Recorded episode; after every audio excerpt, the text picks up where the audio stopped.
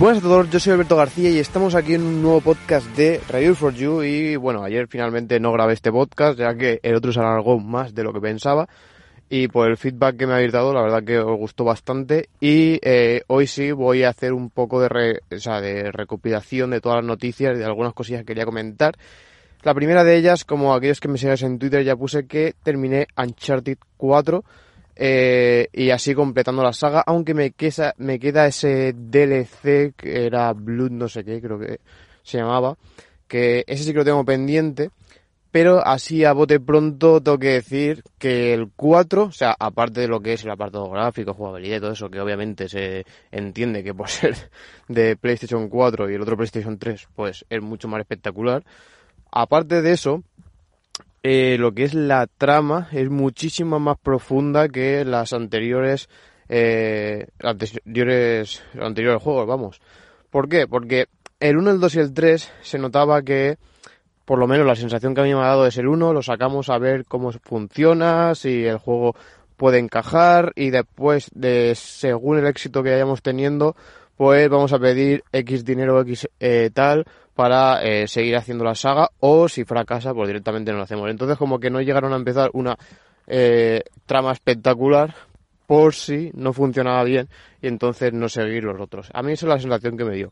Porque el segundo ya amplía un poco más, pero aún así son como si fuesen eso, capítulos, ¿no? En plan de empieza acaba, empieza acaba, y lo que es la trama principal que engloba los tres primeros es como Uf, no sé, le falta chicha, ¿no?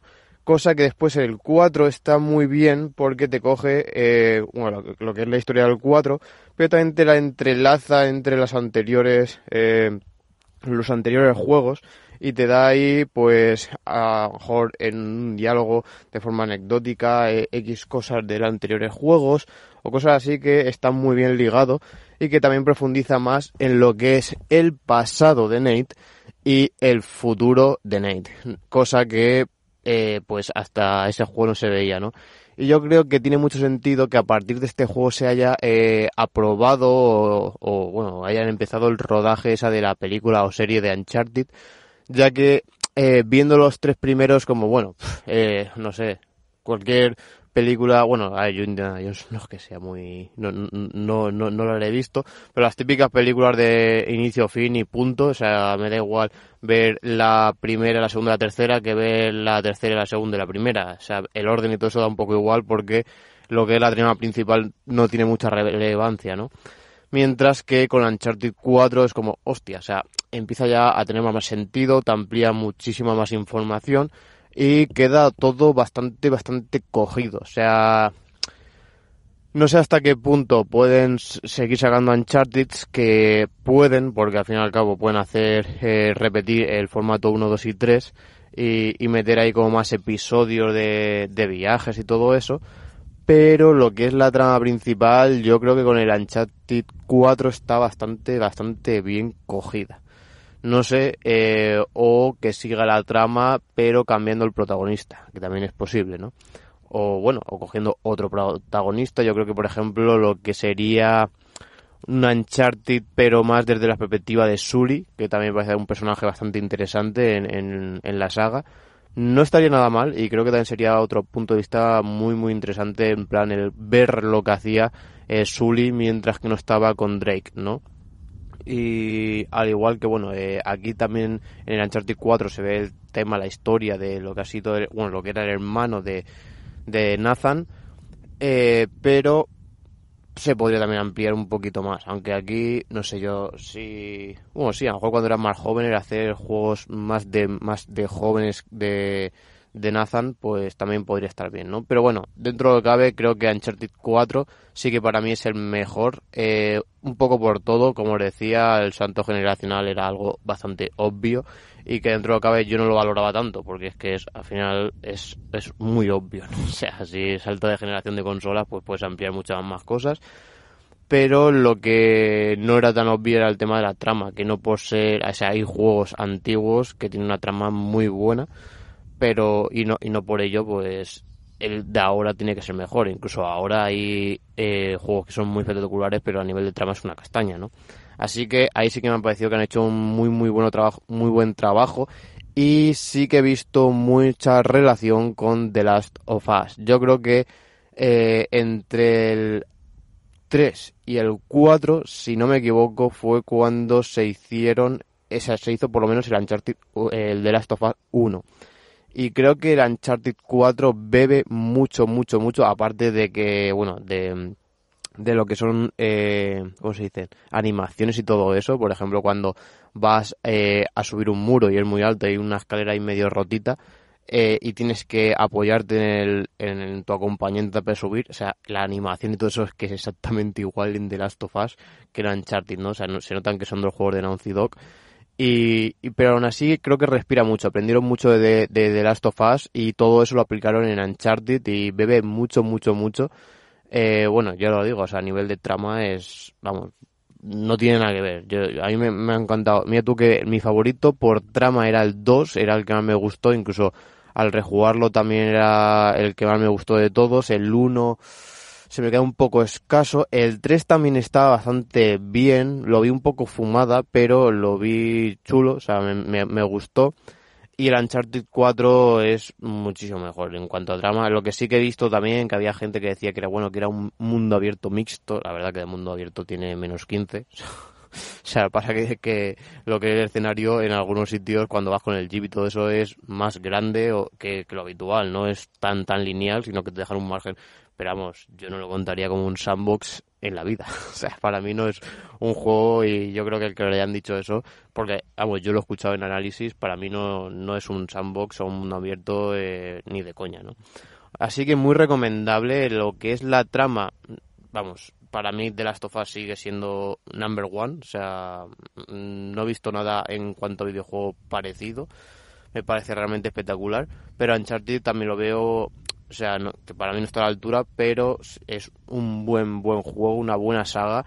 Y si no lo habéis jugado la saga anterior eh, y tenéis la oportunidad ahora, pues creo que merece la pena. E incluso estuve también viendo un poco más lo que anunciaron en el showcase este de PlayStation, donde dijeron el remaster de lo que es la saga. Y al fin y al cabo es el mismo remaster que se hizo para PlayStation 4 de la 1, 2 y 3 Ahora se va a hacer lo mismo con 1, 2, 3 y 4 para PlayStation 5. O sea, ¿qué es esto el remaster? Pues a priori eh, van a coger, meterlo todo en un pack, eh, como hicieron con el 1, el 2 y el 3, que tú te metes, es como un juego que tiene un menú y desde ese menú accedes a los otros juegos, ¿no? Pero es un juego esa, en la PlayStation ves que es un solo juego pero después lo que hacen es que lo adaptan, o sea, que, puedan, por ejemplo, correr más FPS, que te pueda eh, sacar más eh, resolución, pero después se nota que, por ejemplo, las texturas no son de última generación, o sea, no, se han pulido las texturas, ni, ni la jugabilidad, ni nada, o sea, eso no es un remake en sí de que lo hayan rehecho eh, el videojuego desde cero y lo hayan adaptado a las nuevas consolas, sino que, por eso, es un remaster. Por lo que yo tengo que decir que a lo mejor, no sé, a ver si habrá mucha diferencia entre coger 1, 2, 3 del actual y el 4, que también, vamos, a mí me ha parecido bastante bueno eh, jugarlo en PlayStation 5. Supongo que mejorará, pero para pagar, porque claro, es lo que decía mucho es, esto es la excusa de Sony para eh, hacer la actualización a PlayStation 5 y eh, cobrártela, ¿no? Como han hecho otros juegos y, estos packs de que al final es por que corra a 60 FPS y a 4K y tienes que pagar por 10 euros más de media, hay algunos que incluso más, y yo creo que lo suyo es que sea gratuito, no como hicieron con The Last of Us 2, que el pack era gratuito, o una actualización, y es que para mí es una actualización que, tío, cobrarte por eso es muy, muy, muy rácano por parte de, bueno, de Sony no, sino de las, de, las desarrolladoras, ¿no? Porque al final los que ponen los precios son las desarrolladoras. Que es tiempo que invierten ahí, sí, pero, joder, yo creo que, cobrar eso es para, vamos, para matarlo. Y bueno, ahora después de ya dejar Uncharted, la próxima saga que me gustaría jugar y aprovechando que sacaron fue la de Mass Effect, que sacaron el, el Legendary, creo que se llamaba así, que era el pack del 1, 2, 3 y 4, o sea, de toda la saga de Mass Effect, que también es un remaster muy a lo, lo de, que decía de el Uncharted Trilogy, eh, Trilogy este Y me gustaría porque es que eso sí que no lo he tocado ninguno, o sea, no, no he jugado a ninguno de los juegos, eh, sí que por lo que he ido escuchando durante estos años, los primeros son brutales en cuanto a trama y todo eso, pero después sí que decae un poco. Y lo que mola es que no es eh, lineal, o sea, no es siempre la misma trama, sino que eh, tus acciones repercuten en, en tus compañeros y todo eso. O sea, que si tú, por ejemplo, tienes eh, una relación amorosa con esta, pues vas a tener la trama amorosa con ese personaje y no con el otro. O depende, a lo mejor que estás en batalla y ese personaje muere, pues en realidad muere en lo que es la trama eh, normal, o sea, deja, desaparece porque ha muerto en batalla, ¿no? O sea, cosas que para mí, mira tú, que estos juegos también creo que fueron de PlayStation 3, Xbox 360 y tal, y no lo he llegado a ver en ninguna otra eh, saga, ¿no? Y aprovechando este remaster que hicieron y este pack que dices, bueno, es un remaster que te lo están cobrando igual, pero te lo meten todo en un solo pack, que creo que ha salido también a un precio más bajo, a unos 49 euros así, que ahora creo que vi por segunda mano y tal, bueno, incluso Media Marten tiene bastante buenos precios para eso, sobre unos 30 euros. Así que puede ser que sea la próxima saga. Aún así, eh, si alguno de vosotros también le tiráis a los videojuegos y me recomendáis alguna que digas, hostia Alberto, pues mira, antes de esta, mírate esta otra que está realmente bien. Y muy aconsejable eh, el hacer tipo series. Aunque hayáis jugado un videojuego, jugarlo otra vez, sea si está dentro de una saga. de Yo, por ejemplo, como decía, jugué a, a Uncharted 2 y aquí he vuelto a jugar 1, 2, 3, 4 y, para mí es lo mejor. Igual que hago con las series, de volver a revisionarlas todas, es mucho más tiempo, pero tienes la trama fresca y todos esos detalles se te quedan bastante bien, que si a lo mejor lo juegas uno y al cabo de dos o tres años juegas el otro, es como, ¡buah! o sea, todos esos detalles se te pasan por alto, vamos, fijo. Así que muy, muy, muy recomendable. Y bueno, ahora sí que vamos con lo que son las noticias más relevantes de la tecnología, que como sabéis siempre os paso por el canal de Telegram para que también aportéis vuestros comentarios, vuestro feedback, lo que pensáis respecto a todo esto. Y vamos a empezar con Nvidia, ya que prepara el DLAA. Eh, que diréis, hostia, DLAA, ¿no era DLSS? Pues en comparación al DLSS, eh, lo que hace el DLAA es, es ampliar o mejorar lo que es el DLSS. El DLSS, como os decía, hace un rescalado de imagen utilizando inteligencia artificial, o sea, intuyendo lo que son cada objeto. O sea, no es que coja los píxeles como si fuese un filtro de Photoshop, sino que directamente dice, hostia, esto es una persona, ¿no? O sea, entonces, si esto es una imagen de una persona, pues esta persona va a tener que estar separada del fondo, por lo que lo que es el entorno de esta persona, que ya sé lo que es una persona, pues lo puedo perfilar un poco más, ¿no? Y pues la verdad que el DLSS 2.0 el resultado es, vamos, creo que de lo mejor que hay a día de hoy. Incluso habíamos visto ejemplos donde era incluso mejor que eh, el nativo. O sea, imaginaros, ¿no? O sea, es mejor lo que es artificial que lo que es natural, por decirlo de alguna manera, ¿no? Pues el DLSS lo que aporta, digo, el DLAA al DLSS lo que aporta es que va a tener el anti-aliasing. ¿Qué es esto de anti-aliasing? Pues lo que hace es como si fuese una especie de filtro. Es que al final todo esto son como los filtros del Photoshop. Lo que pasa que tú en Photoshop lo aplicas a una sola imagen y aquí se están aplicando en tiempo real a, cada fotograma que sale de la gráfica. Imaginaros, eh, por eso cuando lo activáis cada estas cosas en los ajustes del juego, eh, ves cómo empieza a petar la gráfica, ¿no? Porque es un proceso más que le están metiendo entre que se genera el fotograma y pasa a, verlo, ¿no? Y en un segundo, pues es lo que te hace que baje mucho más. O sea, que decir, hostia, pues no soy capaz de aplicar todo esto en un segundo y entonces pasar de 100 FPS a 60 FPS cuando aplicas todo este tipo de cosas, el ray tracing, al final todo eso son eh, procesos de cómputo que eh, pues laguean un poco más la experiencia, ¿no? O sea, al final necesitas más potencia para hacer todo eso. Y eh, lo que hace en concreto este es como una, una especie de... Eh, como si tú coges y le aplicas un blur, eh, un, un desenfoque a la imagen para que parezca algún efecto acuarela y después le subes un poco el perfilado, ¿no? Todo eso es para lo que se dicen dientes de cocodrilo, creo que se dicen o algo así. O sea, en las imágenes, ¿no? O sea, lo que son los píxeles, como se quedan tan perfectos, al final se ven los píxeles, píxeles, ¿no? Y se ven ahí como los triangulitos, en plan clink, clink, como si fuese una escalera, ¿no? El perfilado, en vez de quedar una línea totalmente recta. Entonces lo que se hace es disimularlo, disimulando haciéndole esa especie de, desenfoque, ¿no? Para que pues se pierda un poco y no se vea ahí tan marcado eh, esa, eh, esa especie de, de, escalerita de, de, píxeles, ¿no?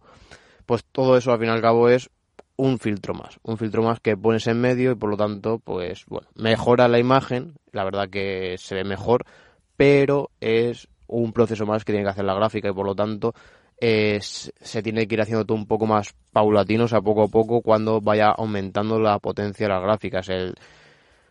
Lo que yo creo que vamos a conseguir es justamente eh, que yo creo que para mí es el futuro, decir, oye, me voy a comprar una, televisión 8K, me da igual, porque eh, a lo mejor la imagen me llega a 1080, o sea, lo que es eh, el vídeo, lo estoy descargando a 1080 de la red, y después a nivel interno todo eso se eh, amplía y pasan todo este tipo de, de procesos para ampliarlo a 8K, meterle todo esto e incluso puede ser que sea hasta mejore en comparación a lo que es la imagen real.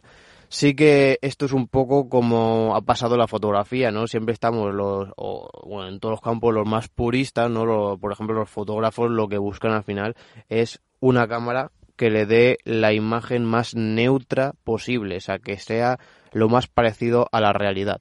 Mientras que en cuando vemos imágenes con Machine Learning, ¿no? que le aplicamos a inteligencia artificial, pues vemos que no es tan parecido. Pasa que queda más bonito, es más resultona, te amplía más X colores, le sube más el contraste, etcétera, y a lo que es la práctica es mucho más bonito, ¿no? Es vamos, ya te sale como si fuese hubiese aplicado unos filtros y queda muy muy bonita ya preparada para subir a tus redes sociales, por ejemplo. Mientras que lo otro, pues ahí lo bueno es que tiene más información, es todo neutro y entonces puedes jugar un poco más con poder editarla a tu gusto. Pero claro, al final eso es invertir tiempo. Al que es fotógrafo obviamente le renta eso, pero al que no lo es, no. El, principalmente la fotografía, pues también tira un poco de RAW. O sea, la diferencia entre las imágenes RAW en, comparación a las JPG es que el formato JPG ya se ha hecho una compresión de la imagen. La imagen en RAW es eh, sin procesar, o sea, lo que es en bruto, con toda la información que ha podido captar el sensor de la imagen y entonces te la deja toda, toda, toda, toda ahí. El JPG, pues eh, normalmente se hace unos procesos, después dependiendo cada fabricante, pues le mete como esos pequeños filtros de colores, de cosas, y después se hace una compresión de la imagen para que pese mucho menos, eliminando pues eh, X información. O sea, la compresión a ver, como el tema de los códecs está con pérdida, sin pérdida, eh, el JPG es con pérdida, o sea, pierdes información, pero no es una información apreciable. Es como, por ejemplo, la música en MP3.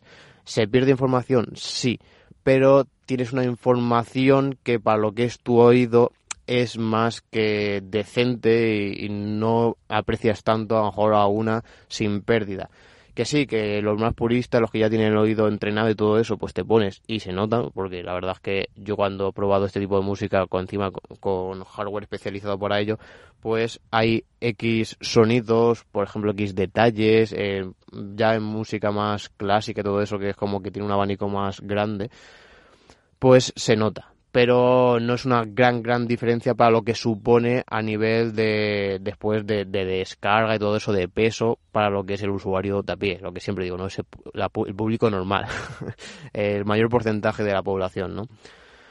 Pues aquí va a ser todo un poco igual, así que veremos, pero yo creo que todo esto al final lo que está enriqueciendo es a la propia tecnología de Nvidia y decir, oye, eh, lo que es la potencia de cómputo en sí va a quedar un poco de lado y al final lo que más va a decantar al usuario por comprar una gráfica Nvidia de una de AMD o de una de Intel ahora que también están por ahí va a ser las tecnologías propias que tengan y que puedas utilizar para mejorar esto, ¿no? Esto pues se ha visto, al final lo, lo comenté también en el podcast anterior, que el hardware es más o menos fácil, entre comillas, muchas, muchas comillas, de eh, copiar, por decir alguna o por lo menos de equipararte a, la competencia. Mientras que el software es bastante, bastante jodido.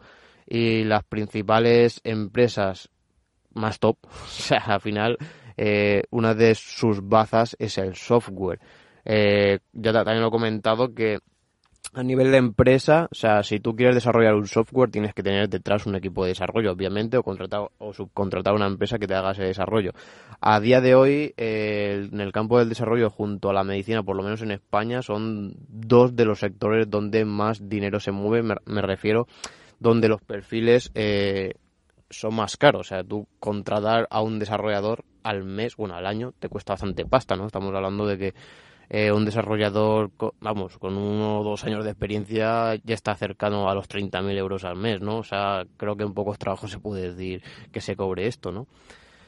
Y bueno, igual que como decía en Sanidad también, Sanidad también está es de los mejores pagados también. Pues esto al final se traduce que la empresa, o sea, va a tener que tener, eh, va a tener que pagarle a esos desarrolladores y por lo tanto es más costoso, por lo que no todas las empresas se pueden permitir tener un desarrollo de software propio, sino que siempre suelen morir a desarrollar, eh, desarrollos de, más como normalizados, por decirlo así, ¿no? O sea, que utiliza, por ejemplo, Android, o sea, no todas las empresas se pueden eh, permitir hacer su propio sistema operativo, porque eso de mantener y todo, y después de tener eh, dar facilidades a los desarrolladores y todo es muy, muy, muy complejo y solo empresas tan tochas como Google, Apple, Microsoft, o sea, las más tochas de todas son las que se pueden permitir esto. Y, y todo eso yo creo que al fin y al cabo es lo que va a diferenciar una de otras. Como os decía en el podcast anterior, eh, la clave de Apple es un poco el software, ¿no? O sea, en hardware, sí, a ver, los M1 han muy buenos y tal, pero ¿cuánto van a tardar en copiar estos M1? O sea, yo creo que dentro de 3-4 años van a sacar procesadores iguales o incluso superiores a lo que puedan ser los M1, tanto Nvidia, AMD, o sí, Nvidia también se quiere meter en CPU, Nvidia, AMD, Intel, tal. Seguramente que sí, y Qualcomm. Entonces, lo más jodido es decir, vale, pues vamos a copiar el software, vamos a sacar un iOS, vamos a sacar un macOS eh, que tenga, eh, o sea, que sea, que pueda competir y que encima pueda tener todo el desarrollo que detrás en cuanto a aplicaciones, programas y todo, que eso enriquece muchísimo más a lo que es el sistema operativo, que eso es realmente un poco lo jodido. Bueno, pasamos a la siguiente noticia y es donde ya se han lanzado los nuevos Kindle Paperwhite y Paperwhite Signature Edition. Eh, yo compré, creo que fue el año pasado, no, el anterior creo que fue, bueno, o el año pasado. Sí, bueno, tengo el, modelo anterior, vamos. Eh, los Kindle Paperwhite para mí eh, es de lo mejor que he visto, la, la, la nitidez que saca la pantalla, o sea, aparte de lo que es la resolución de la pantalla de la tinta electrónica, también la nitidez con la que se ve y también, eh, como se dice, como si fuese, a ver, es muy parecido cuando se quema una pantalla OLED, que se queda ahí como si fuese una sombrita, ¿no? De, algún elemento. Yo, por ejemplo, tenía antes un Sony y me pasó eso. Me pasó eso de que se quedaba, cuando pasaba de página a página, tenía como que refrescar varias veces para que se quite esa sombrita y era un poco molesto de ver, ¿no? Porque cuando te ponías a leer es como que había una letra por ahí que se había mantenido del anterior, no sé, era un poco... Y cuando pasaba el Kindle Paperwhite, eh, vamos, quedé muy muy satisfecho, se veía realmente bien. Y una de las principales novedades es que como ya os comenté en las filtraciones es ampliado lo que es un poco la pantalla, que creo que también viene bastante bien, ya que eh, por lo menos el Kindle mío en tamaño lo veo bien, porque tampoco me gusta llevar un pedazo mamotreto de la hostia, o sea, una, por ejemplo un formato A4, eh, vamos, un folio normal, eh, sería demasiado grande o con un iPad que para llevarlo es un poco incómodo, mientras que el formato que tienen, o sea, el tamaño que tienen los Kindle me parecen, bueno, Kindle y prácticamente la gran mayoría de ebooks, eh, me parece adecuado porque es un poco engorroso, pero te lo puedes llegar a meter en un bolsillo para llevártelo. Yo, por ejemplo, en el, cuando estoy los meses de verano, que estoy en la playa, doy bastante uso, ya que me gusta mucho el estar allí, eh, ponerte bajo la sombrilla, ponerte a leer con el sonido de, de las horas de fondo, ¿no?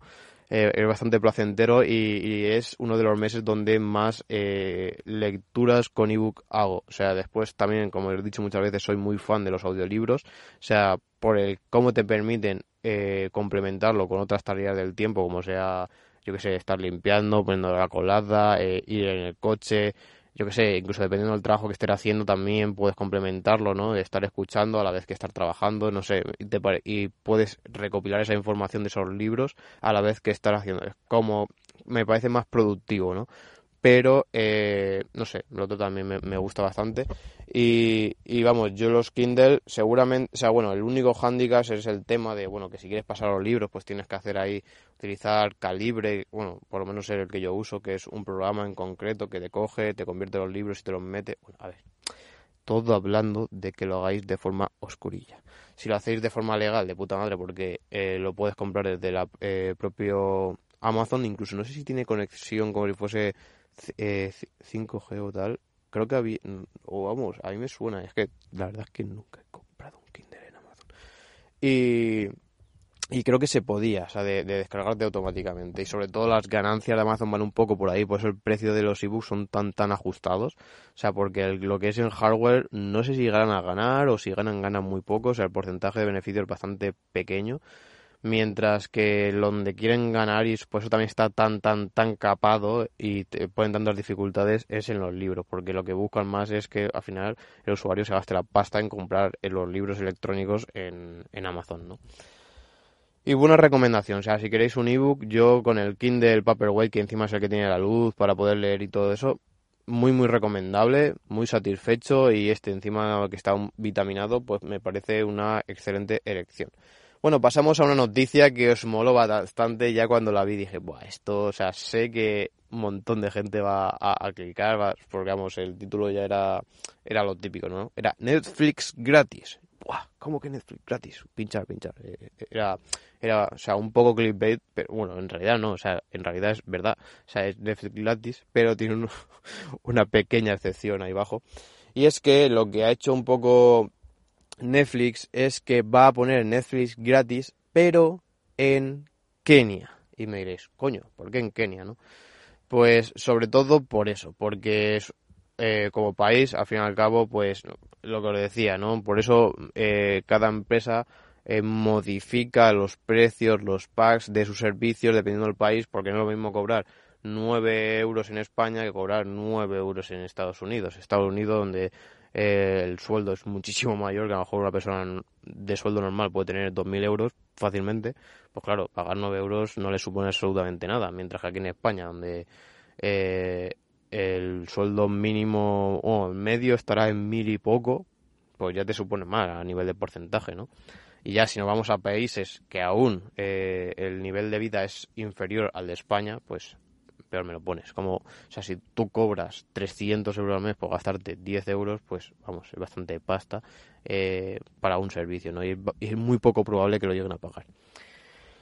Por lo tanto, eh, aún así hay muchos pero, o sea, no se va a poner todo el catálogo, sino lo que hicieron un poco, ya hicieron un, algo parecido, creo que pusieron Stranger Things o X contenido suyo por lo menos, para darlo de forma gratuita y era como si fuesen, eh, vamos, cuando tú vas al Druni, sobre todo, ¿no? O sea, aquí no acompañado por... Hombre, yo no soy mucho de ir al Druni, pero sí cuando voy con mi novia es la típica para acompañarlo y, te lo comes, ¿no? Al final, pues, es lo que hay.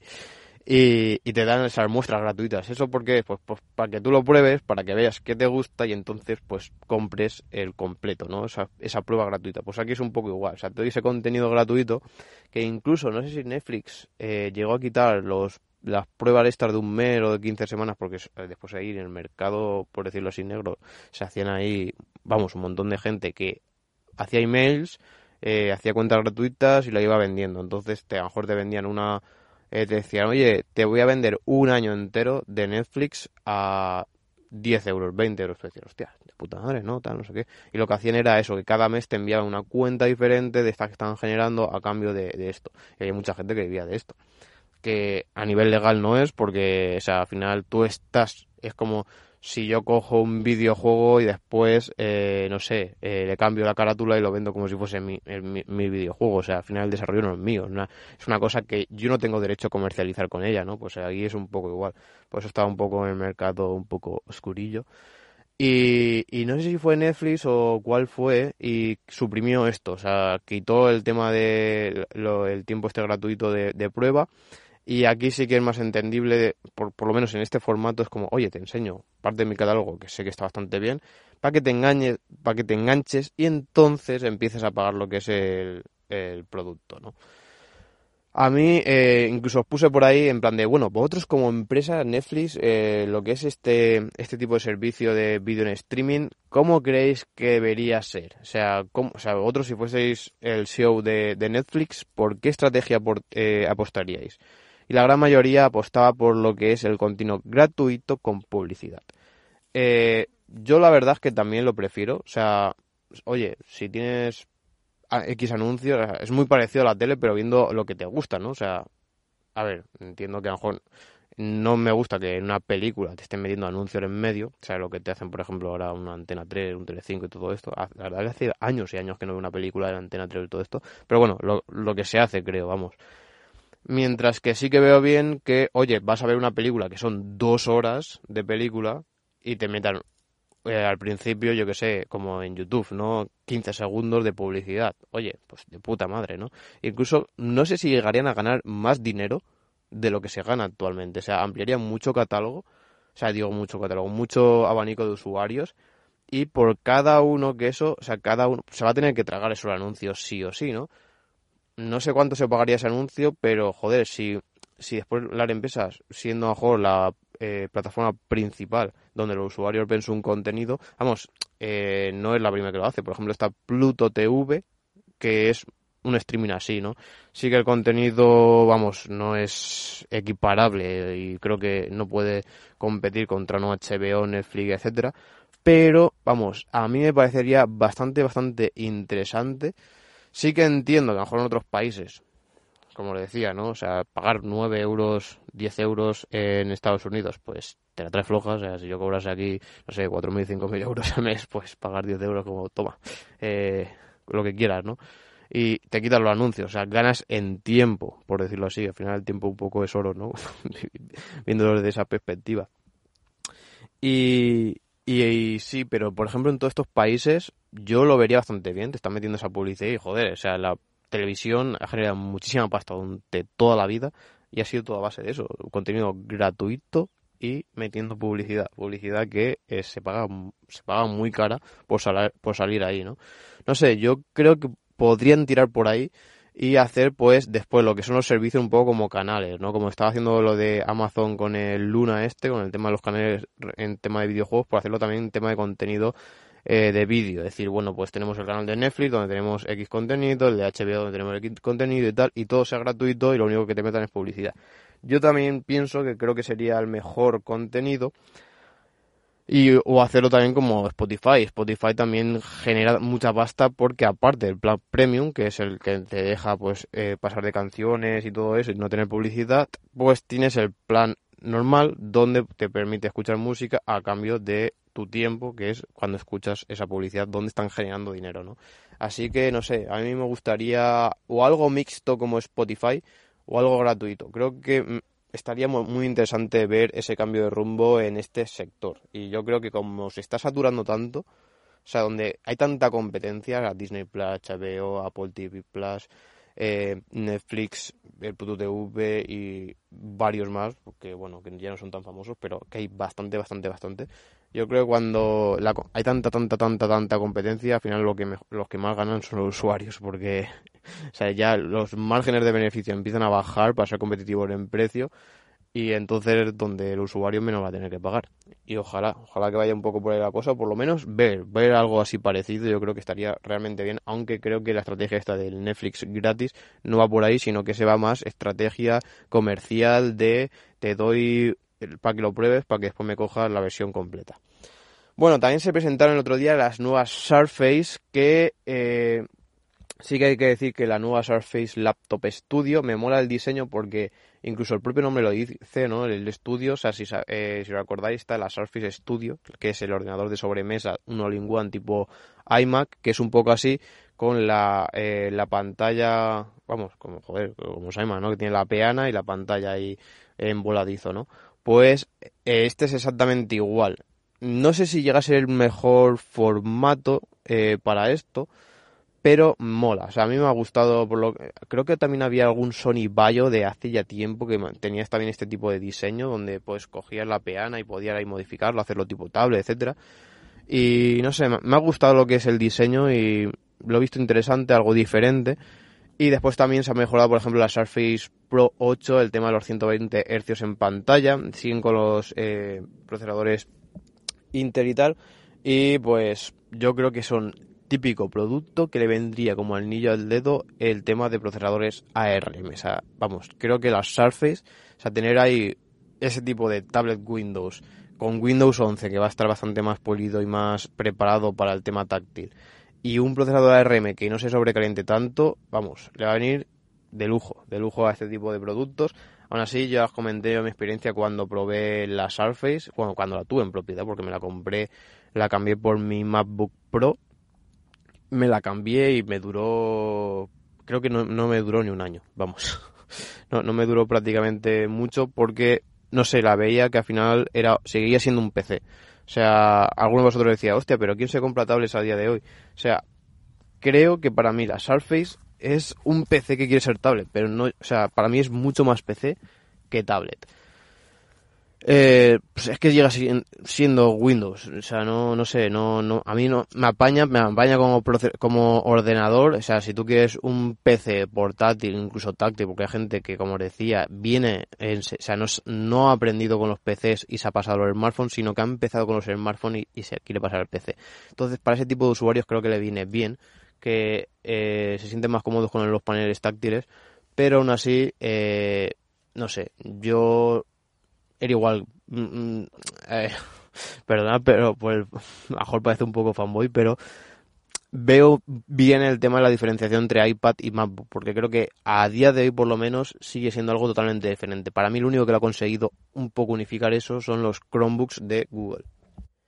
También quería comentar la nueva Surface Duo 2, que es esta, este smartphone con Android de Microsoft, que la peculiaridad es que creo que es o de las únicas o la el único smartphone que, vamos que tiene este diseño. No, no se me viene así ninguno a la cabeza pero Duo sobre todo vamos le viene también el nombre está bastante bien pensado por el tema de que tiene dos pantallas no es un smartphone plegable en sí o sea se pliega pero se pliegan eh, dos pantallas o sea no es que se esté doblando no es un fold no no no no, no se dobla eh, sí que, bueno, se han mejorado cosas, como que la, pantalla ahora llega a 90 Hz sin llegar, a ser los 120 Hz.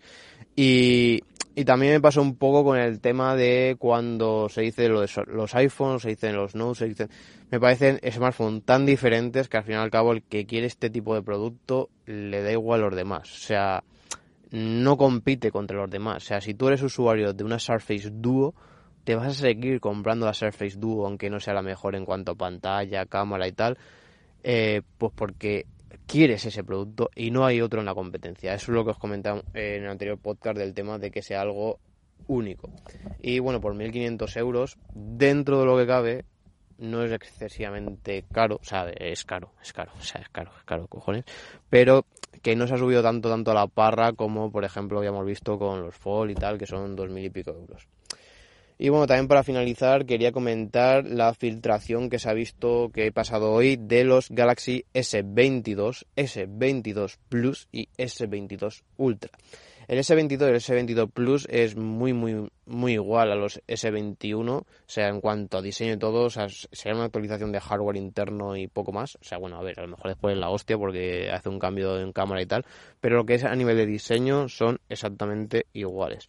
El que sí que cambia notablemente es el S22 Ultra, o sea, notablemente porque eh, aquí Samsung ha dicho, hostia, o sea, vamos a cambiar el rumbo de todos estos modelos al final también al sacar tantos modelos es como tiene mucha variedad pero muchos se canibalizan entre sí.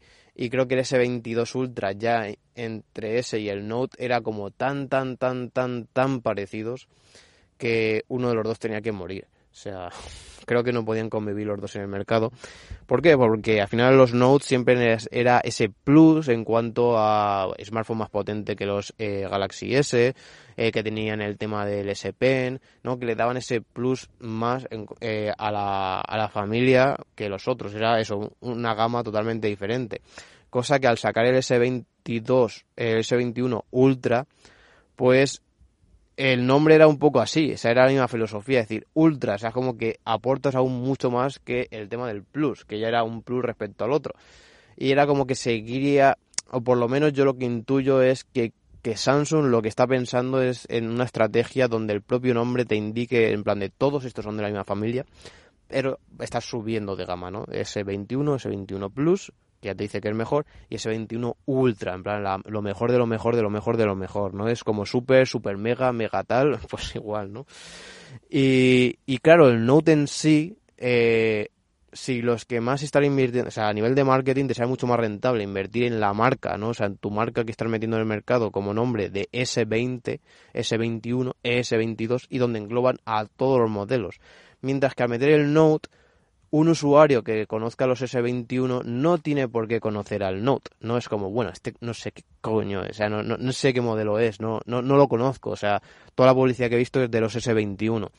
Entonces, por esa parte, tiene sentido. O sea, a nivel de, de producto, al final es igual. O sea, creo que el fan del Note le va a dar igual porque va a tener el S22 Ultra. O sea, no es que se vaya a suprimir lo que es ese ese producto en sí, sino que se va a cambiar de nombre, por decirlo. Es el mismo perro con otro collar, ¿no? Algo así se dice la, frase. Pues es igual. O sea, creo que llegaron al punto donde en la generación pasada eran tan iguales los dos productos que dijeron, oye, eh, no tiene sentido. O sea, no tiene sentido sacar estos dos modelos porque son prácticamente eh, idénticos. Y, y le sale mucho más rentable que se llame S22 Ultra que se llame Note. A ver, yo entiendo y espero que no vayan a sacar un Note. ¿Por qué? Pues, pues por eso, porque no tiene sentido. Es que este S22 Ultra eh, sí que eh, trae ya para mí lo definitivo para matar a, a, la gama Note, que es incorporar el S Pen dentro del propio chasis. ¿Por qué? Pues porque en los S21, S21 Plus, S21 Ultra se hizo compatible con los S Pen, pero el S Pen que sacaron era como si fuese, yo que sé, el, el de Apple, el, el Apple Pencil, ¿no? O sea, era como un lápiz normal, súper tocho, que vamos, no sé, pero no, o sea, bueno, estaba diseñado, era un poco, era, era, no, era más pequeño, lo que pasa que tenías que llevar una funda, es como que, no sé, era un poco pegote, ¿no? No, no, no se incorporaba, igual que los, los iPad estarían de puta madre, pasa que obviamente perderían en ventas, ya que el Apple Pencil te lo venden por separado, pero estaría muy bien que los Pro viniesen con ese lápiz incorporado, aunque ya no sería tan ergonómico porque sería más pequeño, pero bueno, eh, está bien, ¿no?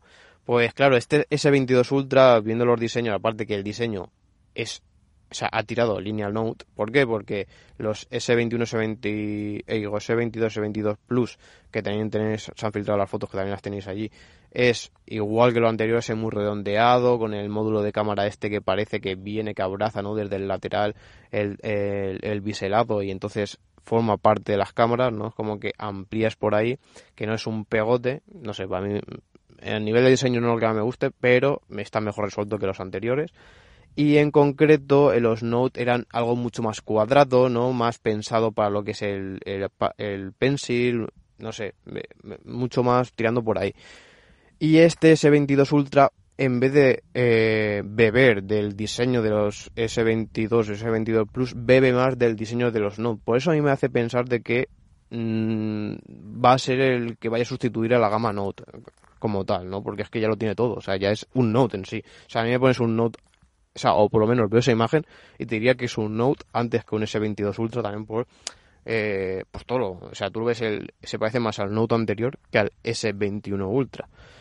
Pero bueno, yo creo que es algo bastante entendible como estrategia empresarial lo veo vamos, lo, tiene todo el sentido del mundo, creo que va a invertir el mismo dinero y no va a tener, o sea, va a invertir menos dinero porque va a invertir en la gama, o sea, en la gama S22 y no en primero en los S22 y después en el Note, que es pagar dos publicidades, ¿no? Te va a salir mucho más mucho más rentable y en cuanto a ventas también incluso es mejor que lo que te hacen todos los productos, ¿no? O sea, te meten un producto base más barato donde tiene menos rentabilidad la, marca pero como ya conoces ese, siempre vas a conocer el siguiente, que es un pasito más, un pasito más, un pasito más, un pasito más, ¿no? Como los coches, te compras un coche, después tienes esto extra, los otros extra, los otros extra, los otros extra, y ahí es verdaderamente donde ganan pasta las marcas, ¿no?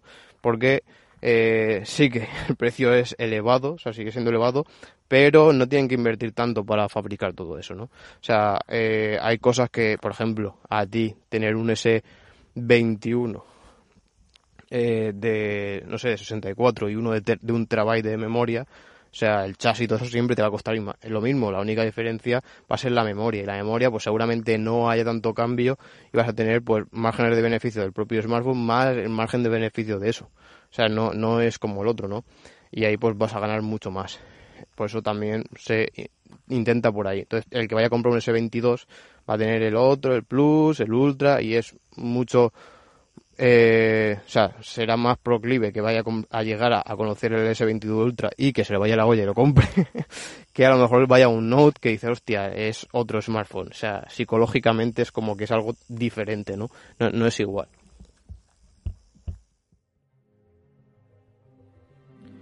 Y bueno, esto ha sido todo por hoy. Espero que te haya gustado y como siempre recuerda que puedes acceder a todos nuestros enlaces de redes sociales, canal de YouTube, podcast y página de ofertas en reviewforyou.com barra enlaces.